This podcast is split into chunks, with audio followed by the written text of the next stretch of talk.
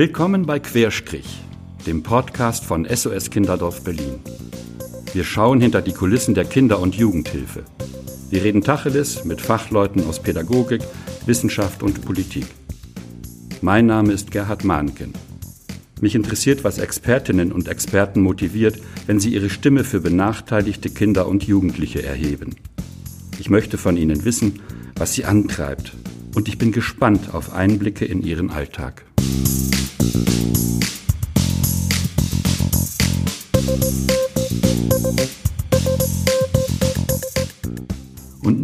Zu meinem heutigen Gast.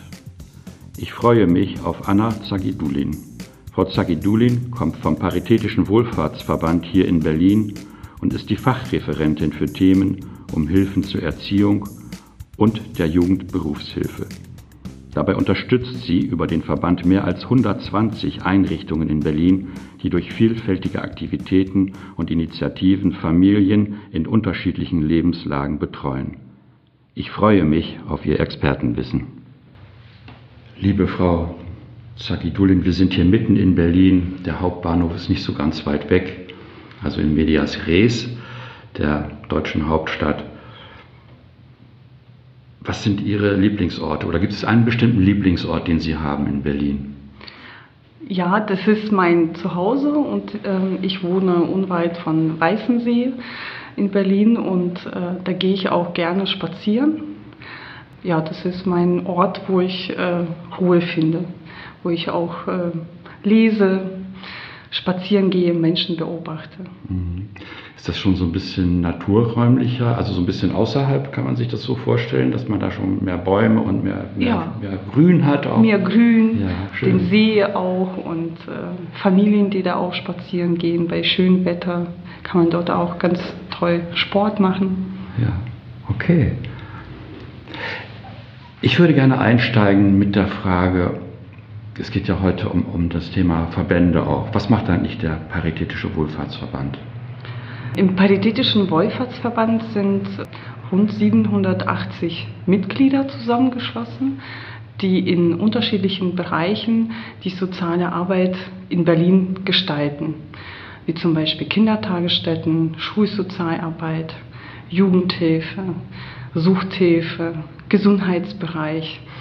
Und unsere Aufgabe als Verband besteht darin, unsere Mitglieder dabei unterstützen, ja diese Arbeit hier bedarfsgerecht auch zu gestalten. Wir beraten sie, informieren, schaffen Netzwerke für den Austausch und ja, begleiten sie in ihrer Arbeit.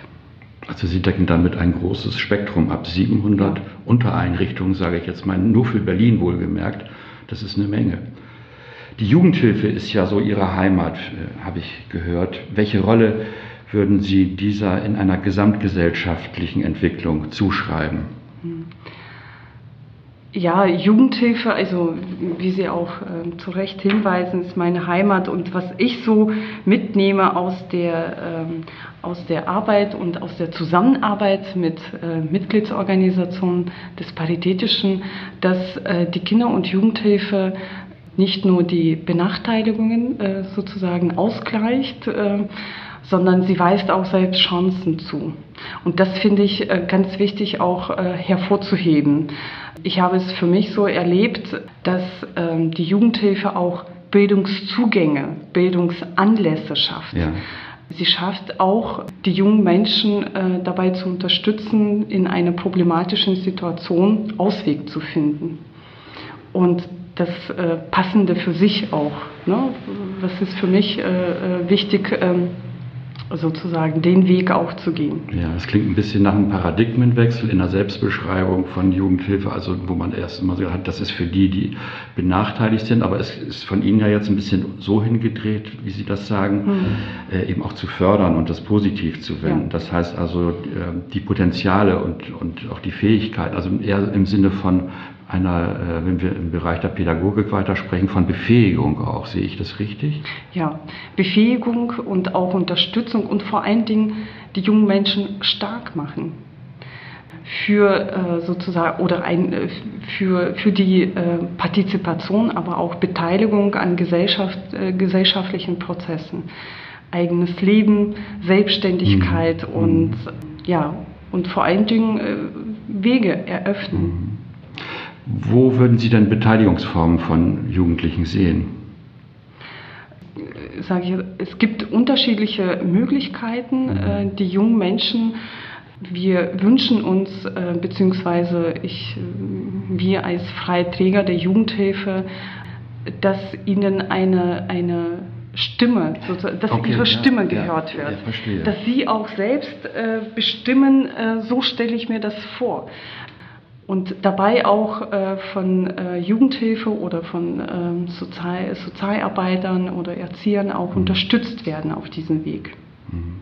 Also es ist nicht so diese Perspektive, du, dir wird jetzt mal geholfen, sondern die Frage ist, wie siehst, du die, wie siehst du die Welt und wie können wir vielleicht aus Politik und Verwaltung oder auch von freien Trägern davon lernen? Ist es so ein bisschen in diese Richtung? Ja, das ist in diese Richtung auch gedacht. Okay. Also, äh, äh, ja. dass sie auch erkennt, das ist mein Beitrag dazu, ja. sozusagen. Und, mhm. und würden Sie sagen, das nehmen die Jugendlichen auch an? Wie, wie sind da so Ihre Erfahrungen? Also in Berlin haben wir noch äh, nicht, ähm, äh, sage ich jetzt mal, die Struktur, wo, die, wo wir das äh, ganz gut sehen können, also auf Landesebene. Ja. Ähm, das ist vereinzelt in den Einrichtungen, beteiligen sich die ja. jungen äh, Menschen auch an konzeptionellen Ausgestaltung, äh, äh, wie beispielsweise auch in der Jugendberufshilfe. Da ja. bringen sie sich auch ein. Das sind ihre individuellen Ausbildungswege und auch Vorstellungen. Und ich wünschte mir, dass wir das in Berlin hinkriegen, äh, für die jungen Menschen äh, eine Plattform zu schaffen, wo, äh, wo wir auch davon sozusagen als diejenigen, die sie dabei unterstützen, diesen mhm. Weg zu finden, also Konzepte entwickeln mhm. und auch erarbeiten, wo, wo wir sie dabei auch unterstützen mhm. können, ihre Stimme einzubringen und ja. Jetzt kann ich mir vorstellen, bei 780 Einrichtungen mhm. gibt es eine Einrichtung, die macht das besser und eine Einrichtung, die wartet noch mal so ein bisschen ab zum Thema Beteiligung. Suchen Sie sich dann die Einrichtungen raus und fördern die noch mal besonders oder gehen gut in, mit, mit denen in Kommunikation, die da schon gut unterwegs sind? Mhm. Oder machen Sie so eine, so eine äh, Gießkannenstrategie, dass Sie sagen, alle müssen das irgendwie lernen? Ähm, ich würde das vielleicht nicht so, sag ich jetzt mal, äh, sehen. Also die einen die einigen machen es besser, die anderen äh, warten noch ab, sondern sie machen es unterschiedlich, weil die konzeptionelle Ausprägung der Jugendhilfe ist auch sehr vielfältig in okay. Berlin und wir haben von diesen 700 äh, Mitgliedsorganisationen im Paritätischen Wohlfahrtsverband würde ich äh, rund 200 Träger schätzen im Bereich der Jugendhilfe. Okay. Und ähm, wir sitzen auch in unterschiedlichen Gremien und Dialogveranstaltungen, wo wir genau diese Themen auch gemeinsam bearbeiten, wo wir uns austauschen, diskutieren und überlegen. Also ein Konzept für alle wird es, denke ich mal, in der Jugendhilfe nicht geben können, aufgrund der Unterschiedlichkeit und Vielfältigkeit der konzeptionellen Ausprägungen. Und ähm, ja, weil es gibt ja auch unterschiedliche Wohnformen in der Jugendhilfe, auch unterschiedliche Angebote und äh, das muss man dabei berücksichtigen. Aber für die jungen Menschen eine Plattform zu schaffen, da denke ich mal, sind wir durchaus gut aufgestellt äh, mit diesen rund 200 Trägern der Jugendhilfe, äh, um das auch gemeinsam wuppen zu können. Ja. Was mich noch interessieren würde, Sie haben ja vorhin gesagt, da ist jetzt so ein bisschen frischer Wind drin, also so Richtung Befähigung und so weiter. Mhm. Ne? Also nicht so dieses, dieses Helfersyndrom, sondern sagen, ich, ich will jetzt mal gucken, was ist jetzt mit den Jugendlichen eigentlich los und wo kann man andocken und vor allen Dingen, wie kann man ihnen auch zu einer Selbstbeschreibung verhelfen. Hat das möglicherweise auch was mit einem Generationenwechsel zu tun, dass da jetzt auch in Ihrem Verband eine jüngere Generation, die so wie Sie auch eine, eine äh, hervorragende Ausbildung genossen haben. Sie haben ja in Hildesheim soziale Arbeit und Sozialpädagogik studiert. In Berlin haben Sie dann berufsbegleitend Sozialmanagement noch studiert, also eine ungeheure Studienleistung auch hingelegt, berufsbegleitend wohlgemerkt. Ist diese Werf, ist, ist dieses Engagement auch jetzt äh, so insgesamt zu erkennen in Ihrem Verband, dass da was passiert? Ich würde das ähm, wirklich so sehen, insgesamt. Also diese Professionalisierung auch in der sozialen Arbeit, Selbstverständnis und ich glaube, das sind auch die Erfahrungen, die ähm, wir als soziale Arbeit oder die uns als sozial, soziale Arbeit auch prägen der letzten Jahren, weil es gab ja eine Reihe von gesellschaftlichen Entwicklungen, dann aber auch von Veränderungsprozessen, was das äh, Gesamtsystem ähm, der sozialen Arbeit angeht und Professionalisierung, die wir auch in den letzten Jahren besonders erfahren haben, hat dazu beigetragen, dass auch die äh, Diskussion ganz anders geführt werden, Mhm. mit mehr, sage ich Mhm. jetzt mal, belastbaren Argumenten, Ja. mit Erfahrungswerten. Auch Forschung in, ist in diesem Bereich ähm, weiterentwickelt worden. Ähm, auch in der Jugendhilfe haben wir ähm, ganz tolle Erkenntnisse. Wir als Verband Mhm. auch unterstützen äh, Forschungsprojekte. Wir werden demnächst im Bereich Bildung ähm, in, im stationären Bereich der Jugendhilfe Ja, ja. beforschen, Ja. äh, welche Erkenntnisse oder unser Wissen erweitern Mhm. zu unserem Bildungsauftrag in der Jugendhilfe. Und ich glaube, das sind so Beispiele beziehungsweise Professionalisierung, die dazu beigetragen hat, dass auch ein Umdenken äh, stattfindet und ähm, dass wir uns nicht nur als äh, Unterstützer und Helfer be betrachten, sondern auch als Begleiter. Ja, ja. Stichwort nochmal ähm, Kooperation mit der Forschung. Da habe ich noch zwei Fragen, die mich interessieren. Sind das, äh, ist das universitäre Forschung oder außeruniversitäre Forschung, mit der Sie da zusammenarbeiten? Oder ist es ein Mix von beiden auch vielleicht? Ist eine universitäre Forschung beziehungsweise ein kleiner Forschungsverbund, was Ja. wir da jetzt aufgebaut haben. Hier in Berlin? Hier in Berlin Mhm. äh, in Zusammenarbeit äh, mit Diakonie. Mhm.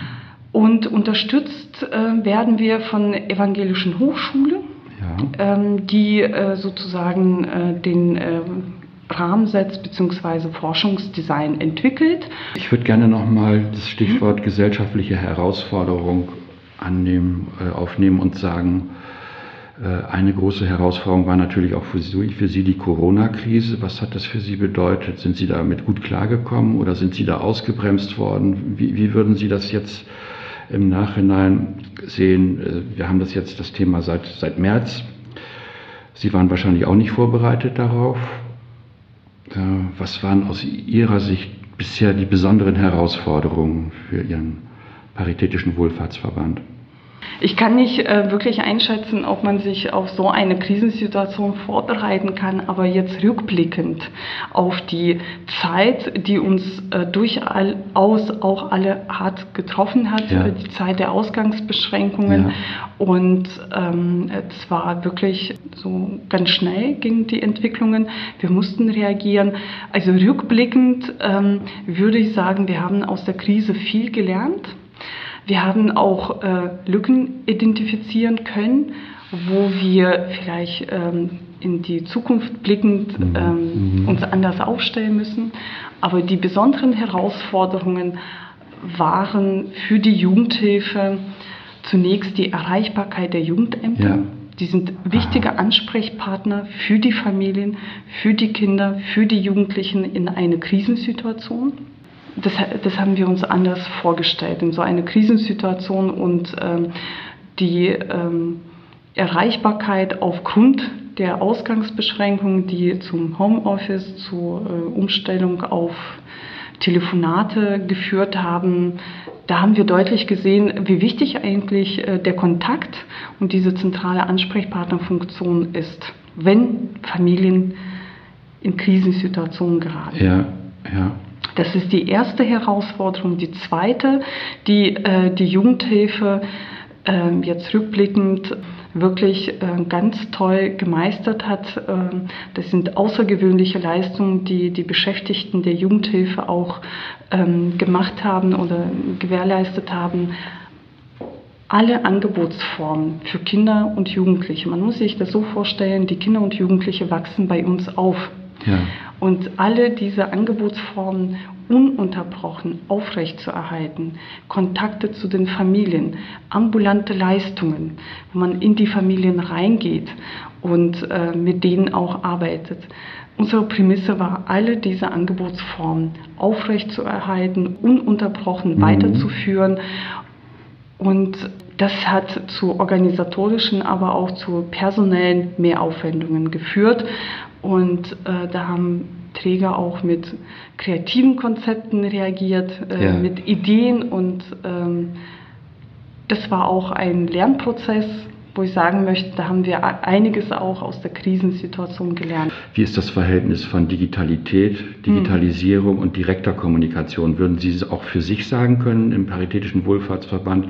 Ist die Digitalisierung noch einen Schritt nach vorne gekommen oder wie würden Sie das beurteilen? Auf jeden Fall, das meinte ich mit äh, mhm. neuen Angebotsformen ja. sozusagen. Also auch äh, Jugendhilfe hat, nur als Beispiel, Jugendberufshilfe. Mhm. Wir haben ähm, wir haben lange darüber uns ausgetauscht und diskutiert, dass Digitalisierung notwendig ist. Also mhm. Also digitaler Unterricht mhm. zum Beispiel oder Unterrichtsformen. Und das hat im, im Zuge der Corona-Krise äh, Digitalisierung vorher den Eingang auch in, in äh, Jugendberufshilfen gefunden. Ähm, wenn wir von Beratungen sprechen oder ambulanten Leistungen, auch da hat äh, Digitalisierung in der Jugendhilfe Eingang gefunden. Und, ähm, und da sehe ich, äh, sage ich jetzt mal, einen ganz tollen Lerneffekt. Wir haben aber auch gelernt, äh, dass ähm, persönliche Kontakte, Beratungsprozesse, mhm. da wo die Kinder und Jugendliche bei uns aufwachsen, ja. zum Beispiel betreutes Jugendwohnen ja. oder äh, familienanaloge Angebote oder Familie in einer Krisensituation mhm. zu beraten, da ist es der persönliche Kontakt oder der Ansprechpartner unverzichtbar. Hm. Das sind große Lerneffekte. Ich würde vielleicht auch noch mal langsam zum Schluss kommen und Ihnen die Frage stellen, was meinen Sie denn, was kann der Berliner Senat, der ja für Sie ein wichtiger Ansprechpartner ist, was kann der denn aus der ganzen Krise lernen? Und äh, damit verbunden auch noch mal die Frage, wo geht die Lobbyarbeit, die so ein Verband wie der Paritätische Wohlfahrtsverband macht. Das ist ja eine ureigenste Aufgabe eines, eines Verbandes, Lobbyarbeit zu betreiben. Ähm, wie, wie, wie müssten die Verbände und die freien Träger ihre Lobbyarbeit gestalten, ja, damit die, die Interessen benachteiligter Kinder und, und von Jugendlichen noch besser vertreten werden können? Zunächst vielleicht zur Frage der, der Politik oder der Verwaltung, dass wir ähm, in Zukunft ähm, wirklich dieses partnerschaftliche Verhältnis äh, besser oder anders leben und stärken. Und ähm, ich wünschte mir auch, dass wir ähm, so eine Art Risikobewusstsein entwickeln. Mhm. Wir, wir haben jetzt gelernt, dass ähm, aus der Krisensituation, dass wir auch überdenken müssen, wie wir ähm, personell aufgestellt sind. Okay. Ähm, weil wir hatten Kinder und Jugendliche, ähm, die aufgrund der Kita- und Schulschließungen zu Hause beschult werden mussten. Und äh, genau zu diesen Zeiten äh, sieht, sehen unsere Rahmenvorgaben mhm. Minimalbesetzung mhm. des Personals ja. vor. Und Jugendhilfe ist ähm, an der Stelle, oder das haben wir auch aus der äh, äh Krisensituation mitgenommen, ist nicht nur äh, Betreuungsinstitution oder Betreuungseinrichtung, sondern auch eine Bildungseinrichtung. Und das ist auch unser Ansatz, das zu stärken. Und genau in der Krise wurde das auch sichtbar, Bildungsprozesse zu begleiten von Kindern und Jugendlichen. Das ist unser Wunsch an die äh, Politik und Verwaltung, dass wir das nochmal überprüfen gemeinsam, unsere Standards kommen Sie, äh, können Sie äh, äh, diesen Prozessen auch ähm, in Zukunft Rechnung tragen? Wie gehen wir mit Risiken um? Und dass wir da auch ein besseres Risikobewusstsein oder Verständnis auch gemeinsam ähm, erarbeiten. Die zweite Frage zu Lobbyarbeit. Wir sind als Verband mit unseren Mitgliedsorganisationen in diesem Feld, also wir brauchen auch die, die, die Lobby und die Unterstützung. Und ähm, wo wir im Gespräch beim Thema Beteiligung von jungen Menschen waren, wir haben bei uns in der Jugendhilfe auch Pflegefamilien. Wir haben auch Kinderdorffamilien. Das sind auch äh, ganz tolle Ressourcen, mit ja. denen wir Lobbyarbeit gemeinsam gestalten ja. können, die auch die Stimmen der Familien und der Kinder und Jugendlichen sozusagen setzen können. Und da wünsche ich mir, dass wir uns in der Lobbyarbeit äh, weiter stärken und diese Expertise auch mitnehmen, die jungen Menschen mitnehmen, die Pflegefamilien, wo sie aufwachsen, mhm. die Kinderdorffamilien, die ähm, die Situation und die Konzepte, die in der Jugendhilfe bestehen, etwas sichtbarer machen. Mhm. Wie machen wir unsere mhm. Arbeit? Was bringt das? Und ja, da wäre es ganz gut, wenn wir gemeinsam eine Plattform dafür schaffen. Ja, dieser Appell kommt mir sehr gelegen, denn wir befinden uns ja immerhin in der Botschaft für Kinder, gerade hier in Berlin Mitte. Liebe Frau Zagidulin, lassen Sie uns zum Schluss noch Glücksbringer spielen. Welchen Wunsch können wir für den Paritätischen Wohlfahrtsverband erfüllen? Sie dürfen sich einen aussuchen. Botschaft für Kinder ist ein ganz toller Ort, wo, äh, wie ich mir das vorstelle, also Botschaft hat ja ein äh, sozusagen steht für Stimme, für äh, Raum, für Plattform und warum auch nicht hier so eine Plattform für Lobbyarbeit schaffen, für die Stimmen von Kindern, Jugendlichen und Familien und auch für, für Menschen, die sich in der Jugendhilfe engagieren. Und wäre zu überlegen, wir haben in Berlin einen Landesjugendhilfeausschuss für die Belange von Kindern, äh, jungen Menschen und auch Familien. Wie wäre es hier in der Botschaft für Kinder ein Landesjugendhilfeausschuss von Kindern, Jugendlichen und Familien? Das ist mein Wunsch.